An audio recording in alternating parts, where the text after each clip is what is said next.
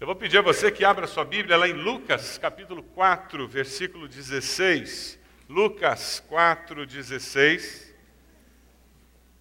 Quantos daqui já ouviram todo o Messias de Handel alguma vez? Um musical lindo, né? Mas eu tenho certeza que essa parte aqui quase todo mundo já ouviu, pelo menos uma parte dela. Vamos ouvir uma parte do Messias de Handel, que é a última, última música.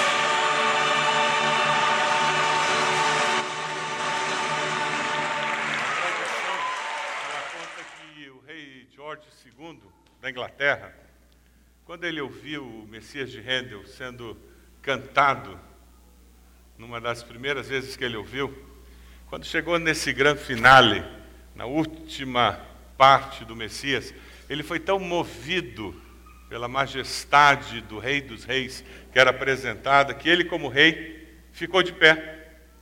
E quando ele ficou de pé, toda a congregação, todo o auditório se levantou, afinal de contas, o rei se levantou. E todos se levantaram. E todos perguntaram para ele depois: por que, que o senhor ficou de pé?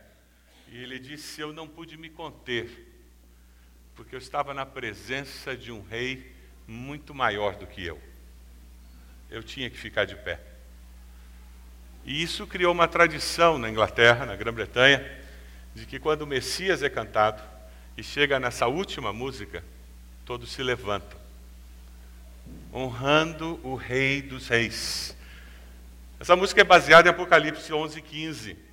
O reino do mundo se tornou de nosso Senhor e do seu Cristo, e ele reinará para todo o sempre. Ele reinará para todo o sempre. Eu não sei como foi o seu ano em 2010, nem eu nem você sabemos como será o nosso 2011. Mas eu queria que você saísse daqui hoje com uma certeza: Jesus é Senhor. Amém? Nós celebramos o Natal dizendo que Jesus é o nome sobre todo nome. E começamos o ano de 2011 dizendo que o Rei é o Senhor Jesus. Ele é Rei soberano sobre tudo e sobre todos. Amém? É com essa certeza que nós vivemos. Nós temos algumas dificuldades, às vezes, porque nós nos esquecemos que quando Jesus veio a esse mundo, ele veio para nos lembrar que o reino de Deus estava chegando. Lá em Lucas 4, 16 a 21, que eu pedi para você abrir sua Bíblia, eu queria que nós lêssemos juntos, por isso eu coloquei na tela, assim nós temos a mesma tradução, vai ficar mais fácil todos poderem ler. Vamos ler juntos esse texto? Ele foi a Nazaré, onde havia sido criado, e no dia de sábado entrou na sinagoga, como era seu costume, e levantou-se para ler. Foi-lhe entregue o livro do profeta Isaías. Abriu e encontrou o lugar onde está escrito: O Espírito do Senhor está sobre mim, porque ele me ungiu para pregar boas novas aos pobres. Ele me enviou para proclamar liberdade aos presos e recuperação da vista aos cegos, para libertar os oprimidos e proclamar o ano da graça do Senhor. Então ele fechou o livro, devolveu-o ao assistente e assentou-se. Na sinagoga, todos tinham os olhos fitos nele. E ele começou a dizer-lhes: Hoje se cumpriu a escritura que vocês acabaram de ouvir. O reino de Deus veio com Jesus. Nós temos a mania de reduzir o reino de Deus com o nosso individualismo, transformando o nosso evangelho quase que numa mensagem de autoajuda. Um Jesus que faz ai ai ai no nosso coração, que cura as nossas feridas e coloca band-aid naquele lugar que dói. Mas Jesus estava falando de uma verdade escatológica. O reinado de Deus se tornará manifesto a todos. Sabe aquele parente que quando você tentou fazer uma oração no Natal, ele torceu o nariz, ele fez pouco caso, o joelho dele vai dobrar Sabe aquele colega de trabalho que toda vez que surge alguma coisa de religião, ele tem um comentário ácido a ser feito? Os joelhos dele se dobrarão. Quando o reino de Deus for estabelecido no final dos tempos, a mensagem de Jesus é teleológica, é uma mensagem para o mundo todo. O reinado de Deus não é manifesto só para os batistas, só para os membros do Bacaxeri, só para os brasileiros, é para todos, no mundo todo. Hoje, desde o final da tarde, a televisão já começou a mostrar que o ano começava lá no Oriente. E eles estavam lá e Deus estava lá se manifestando também no meio daqueles que já o conhecem, se manifestando no meio daqueles que não o conhecem porque a presença de Deus se revela a todos. Embora nós tenhamos que ser gratos, porque Deus nos curou, porque Deus respondeu orações, porque Deus arrumou emprego, porque Deus resolveu situações financeiras, e nós temos que perceber essa dimensão pessoal do agir de Deus, nós nunca podemos perder de vista que já são quase 7 bilhões de habitantes na face do planeta Terra. Olha para essa pessoa que está do seu lado. Está vendo essa pessoa? Ela faz parte do projeto de Deus para esses sete bilhões de habitantes. E ela não está sozinha, não. Ela tem um parceiro, uma parceira, sabe quem é? Você. Nós somos salvos eu fui salvo do meu pecado, você foi salvo do seu pecado, para servir a Deus na construção do seu reino. Deus nos salvou porque Ele tem um plano maior para a nossa vida. Quando você for preencher esses compromissos para 2011, por favor, desligue o seu umbigo e escreva compromissos que tem uma percepção do propósito maior de Deus para a sua vida do que a sua própria vida. Faça compromissos que reflitam uma percepção de propósito de reino de Deus. Herman Readables, ele escreve no seu livro A Vinda do Reino, Jesus anuncia o reino de Deus como uma realidade.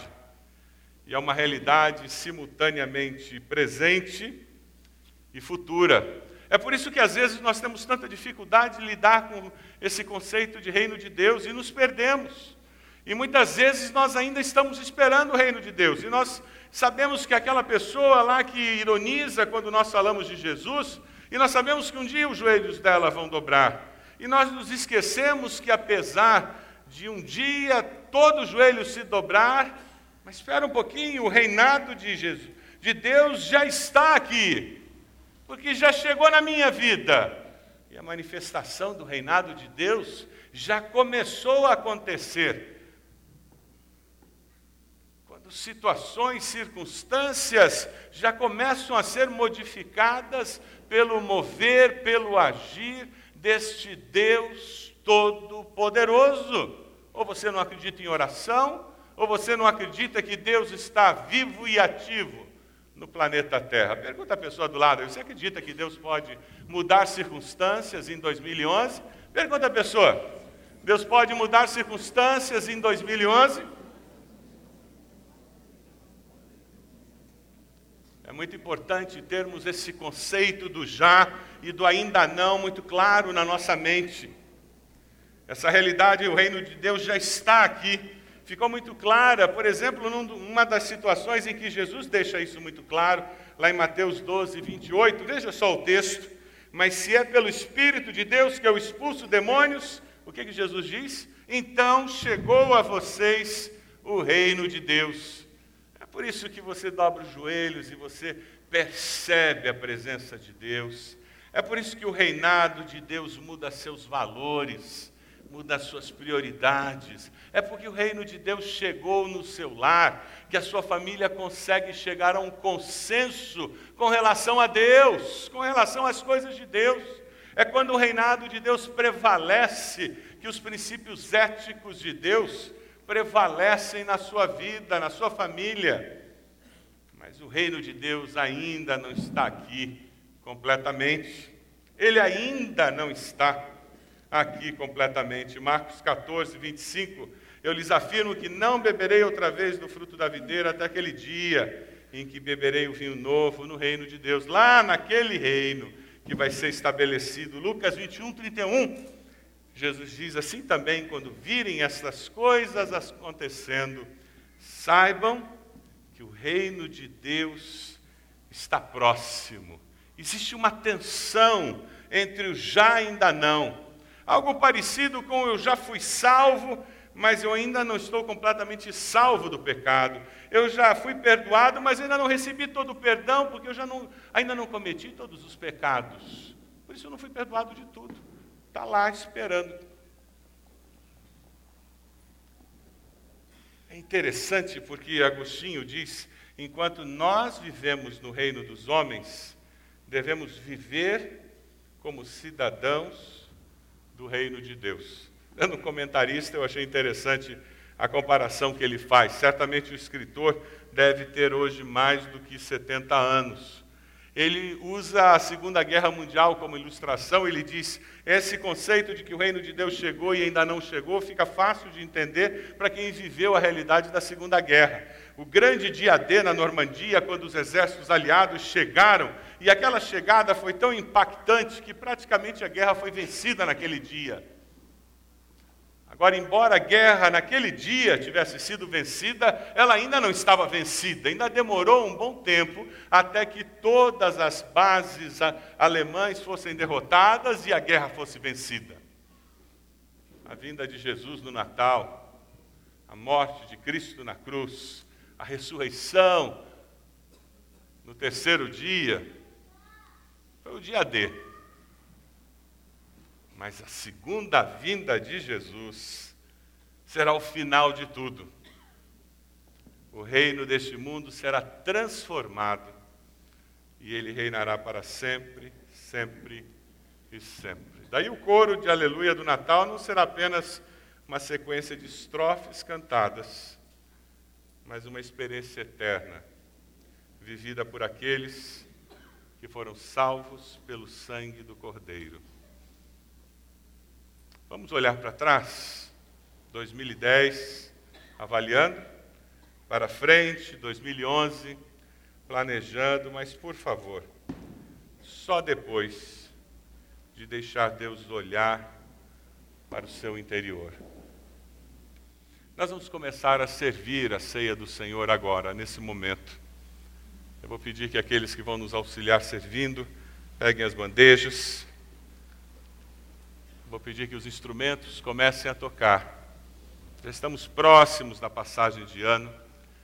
Este ano você vai entrar 2011 tomando a ceia do Senhor. Mas eu queria que antes fosse projetado na tela o Salmo 139.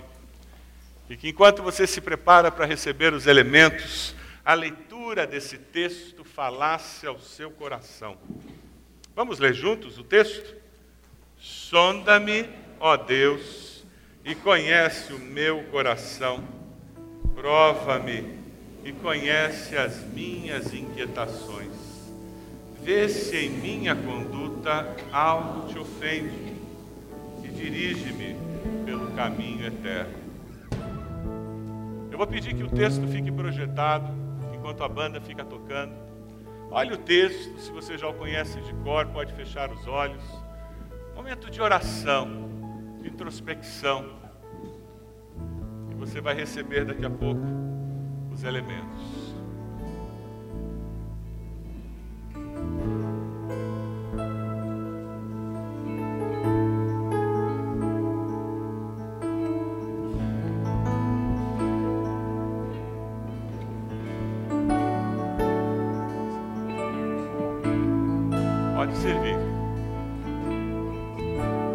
Cantar. Esse é o meu respirar. Esse é o meu respirar.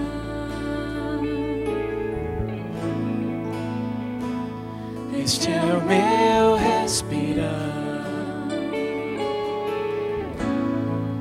Teu Santo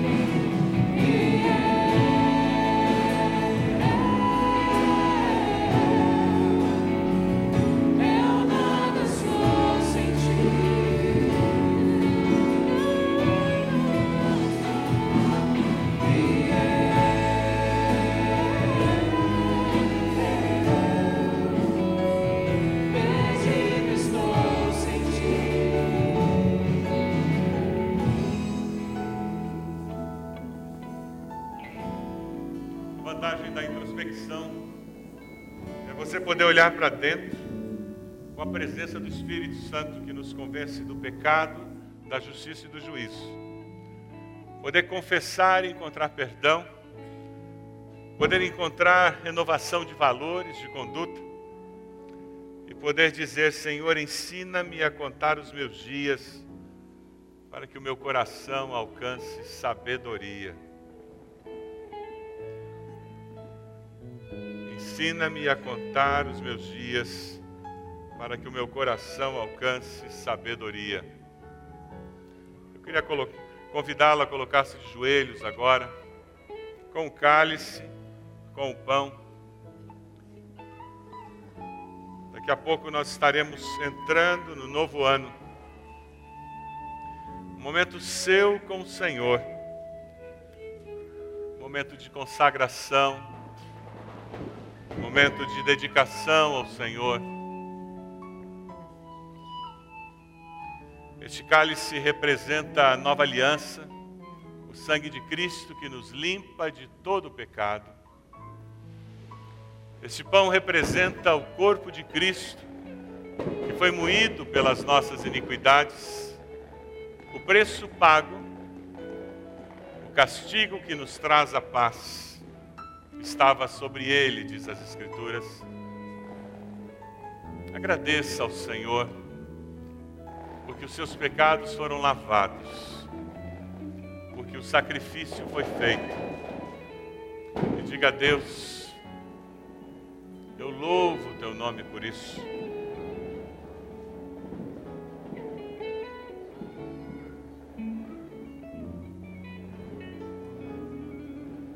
Transforme o salmo na sua oração. Ensina-me. Ensina-me a contar os meus dias em 2011. Ensina-me a contar os meus dias em 2011, para que o meu coração alcance sabedoria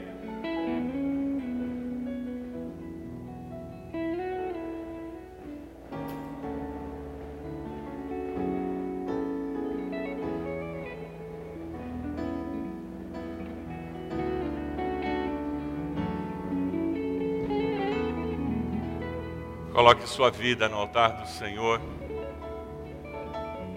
Renove seus compromissos com o Senhor. Compromisso de pureza, de santidade.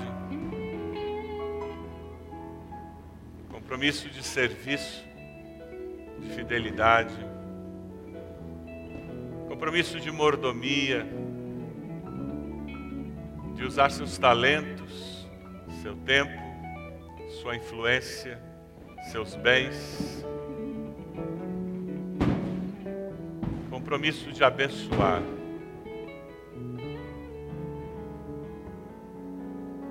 Ore pela sua família. Peça a bênção do Senhor sobre os seus queridos. Diga o nome deles ao Senhor.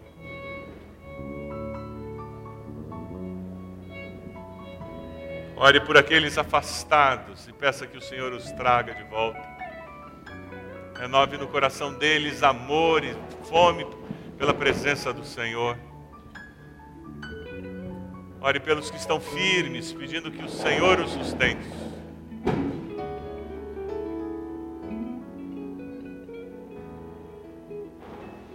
Ore pela sua célula, pelos seus líderes, seus pastores,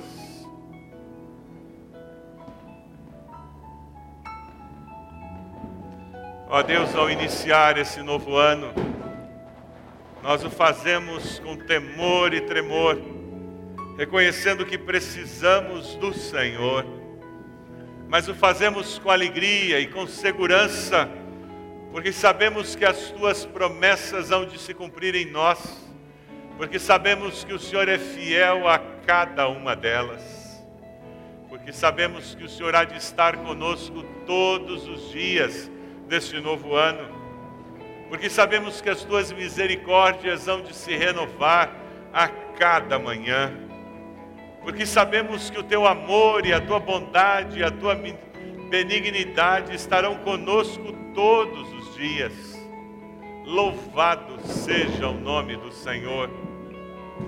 Ó Deus, exaltamos ao Senhor, porque ao tomarmos este cálice e comermos este pão, nós anunciamos que o Senhor é Rei em nossas vidas e anunciamos a volta do Senhor Jesus para reinar completamente e eternamente.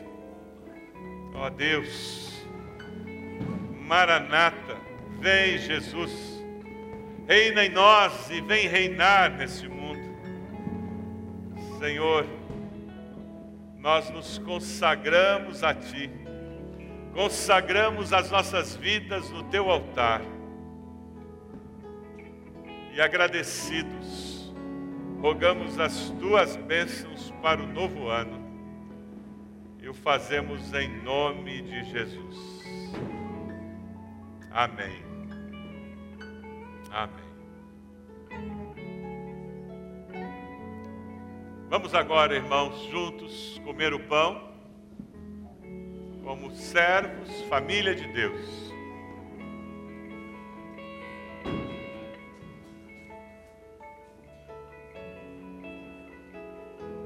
E tomar o cálice.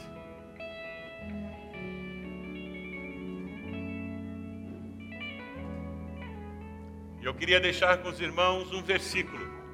Queria que o irmão anotasse na sua Bíblia anotasse no papel que tem na sua frente. Segundo Crônicas 17, 6. Esse é o texto que está no verso dos meus compromissos. Eu queria que esse texto fosse o texto que acompanhasse o irmão, a irmã, durante 2011. Vamos dizer todos juntos esse texto? Seguiu corajosamente os caminhos do Senhor. Você aceita esse desafio? Fique de pé. Ao ficar de pé, você estará dizendo: Eu aceito esse desafio. Em 2011, eu seguirei corajosamente os caminhos do Senhor. Amém, irmãos? Que Deus nos abençoe. Tenha um feliz ano novo na presença do Senhor.